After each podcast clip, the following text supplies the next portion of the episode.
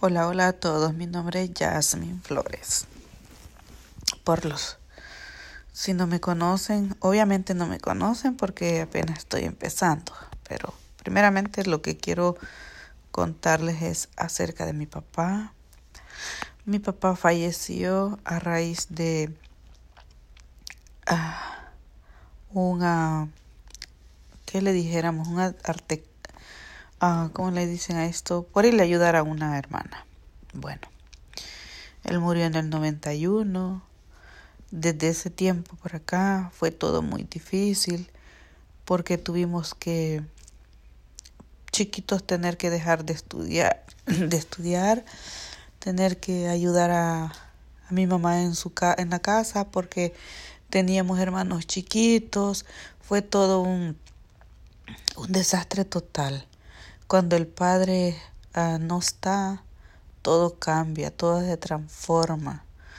Hay que salir a trabajar, hay que pensar como adultos, hay tantas cosas que uno tiene que saber pensar y aprender en la calle.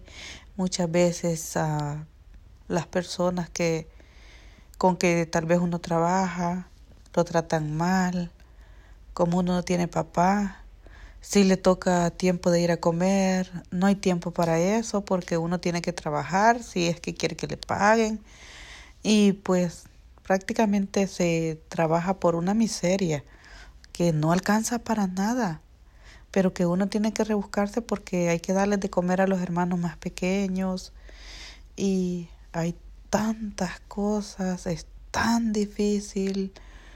Ay, es un, una cosa que pasan los años y uno no no termina de como de decir wow ya pudimos sin mi papá es imposible porque la presencia de él siempre hace falta.